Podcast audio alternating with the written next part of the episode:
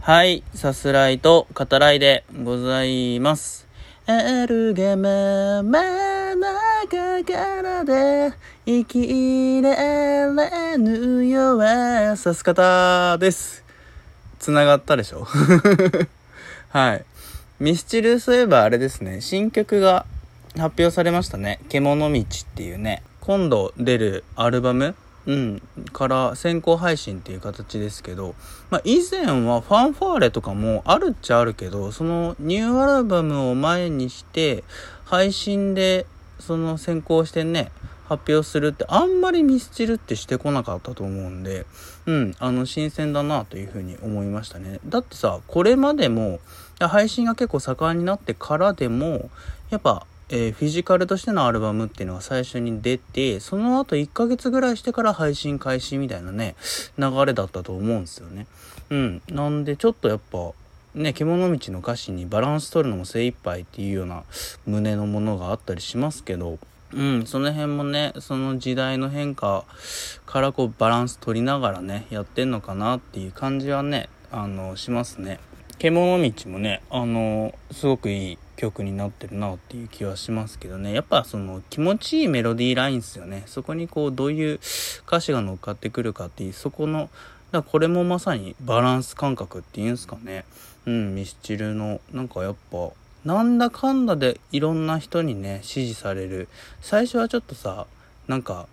車に構えてるじゃないけど、えー、ミスチルみたいになってる人も、なんやかんや好きになるみたいなところあると思うんだけど、やっぱりね、モンスターバンドと日本のね、うん、言われるだけあるなっていう感じがしますよね。はい、えー今回は室内でお話しさせていただいております。えー窓は開けていますが、うん、あの、1日バイトの日だったんで、ちょっと収録配信してるのは今回、あの、別です。別日ですっていう感じなんですけど、あの、さすがにヘロヘロでね、1日働くと、うん。前も言ってますけど、朝一からラストっていうシフトって、本当あるんすよ。現実に。あるんすねっていう感じで。1時間の休憩なんですけどね、短い短いっていうね、もっと休ませておくれよっていうね、もう立ちっぱなんだよこっちはさ、っていう、まあみんなそうなんだけど、うちで働いてる人。うん、あの、でも大変でね、ちょっとこう、外に出て、えー収録する元気が今回はないため、まああと、夜にね、話してるっていうのもあるんで、うん、あの、室内から、すいませんっていう感じですね。はい。あの、バイトで言うとさ、あの、後輩ができまして、僕今のバイト先、まあもともと違う映画館だったんだけど、えー今働いてる映画館にこう移る形で、まあやらせてもらってて、で、移ってからはね、まだ1年経ってないですけど、でもまあ、その、入ってからは1年半は経ってないぐらいかな。1年ちょっとですね。うん、経ってて。で、初めてね、後輩ができたんですね。あの、僕と一緒に入った、まあ、いわゆる同期ですよね。うん、同期はね、いっぱいいるんですけど、でも後輩は今まで不思議とできなかったんだけど、まあ誰も辞めなかったからっていうのもあるかもしれないですけど、うん。まあまあとにかくね、後輩ちゃんができたよってことで、可愛いっすね。うん。あの、僕ね、圧倒的に、だ先輩後輩で言うと後輩が好きなんですよね。これはもう、小さい頃、小さい頃はそんなに関係性築くってことはなかったけど、やっぱ大学入ってからですかね、直接的にこう、後輩のことね、接するようになってから、本当にもう、可愛がります。溺愛しますからね。僕なんか。大学時代はやっぱすごかったですよ。あの、だから以前、ゲストでね、出てくれた宗平さんと一緒に、後輩を可愛がる可愛がる、飯に連れて行く連れて行くっていうね、モテるモテる。いい先輩だな、つってね、慕われる慕われるっていうね、ところがあったんですけど、やっぱ社会に出てからも変わらんもんすね、そのあたりはね。ああ、だからその、僕は前職で、その、チーム、初めて、その、後輩育成っていうのを評価に入れてもらったんだけど、だからそれもやっぱ自分が後輩のことをね、こう気にかけるし、まあ可愛がるから、その、ついでに仕事にしちゃえと思って、リーダーにこう、あの、持ちかけて、うん、評価に入れてくれませんかっていう話をさせていただいて、うん、あの、したわけですけど、まあこれ完璧に自分のことを言ってるんですけど、あのやっぱ面倒見のいい人って貴重ですよね うざい、うざいでしょ。うざいだろうけどちょっと聞いてくれよ。やっぱどの職場、まあ職場に限らずかもしれんけど、その、全くね、関心見せない人っているじゃないですか。分け隔てなく接すると、まあ言えるっちゃ言えるけど、でもやっぱりね、後輩は積極的に可愛がるべきですね。うん、もうべき論だと思いますね。なんかね、そうした方が職場でも働きやすくなるよなっていうふうに僕なんかは思ってて、うん。だって単純に円滑なコミュニケーションを取るっていうことですからね。本当何て言うの？人としてみたいなことでもあるんだけどその重要なことじゃないですか。改めて言うまでもないですけど。まあこれもねその僕のいる職場内ではやっぱりまあ当たり前だけどそれも含めねそのちょっとどうなのかなって思うねような人もいるのでねよりそう思うっていうところもうんありますけどねまあこうやって話しつつその後輩ちゃんですよねもうめきめきと力をつけてね、あの、誰よりもできるようになってね、あっさり僕なんか追い抜かされてね、こいつ仕事できねえな、っつってね、思われるようになって、なんか、さすかたさんって見せかけですよね、みたいなね。その、面倒見の良さでカバーしようとしてますよね、とかね。あの、言われるようになったらどうしようってちょっと 思ったりも、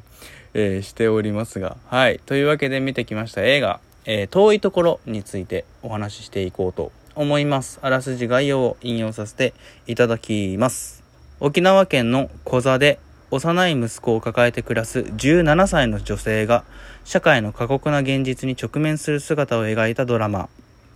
沖縄の小座で夫と幼い息子と暮らす17歳の葵は生活のため友達のミオと朝までキャバクラで働いている。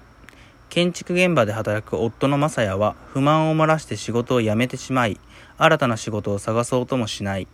生活が苦しくなっていく上に、雅也は葵に暴力を振るうようになっていく。そんな中、キャバクラにガサ入れが入ったことで葵は店で働けなくなり、雅也は貯金を持ち出し行方をくらましてしまう。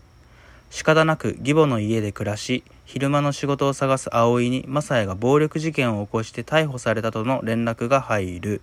工藤正明監督が実際に沖縄で取材を重ねて脚本を執筆し、オール沖縄ロケで撮影を敢行した、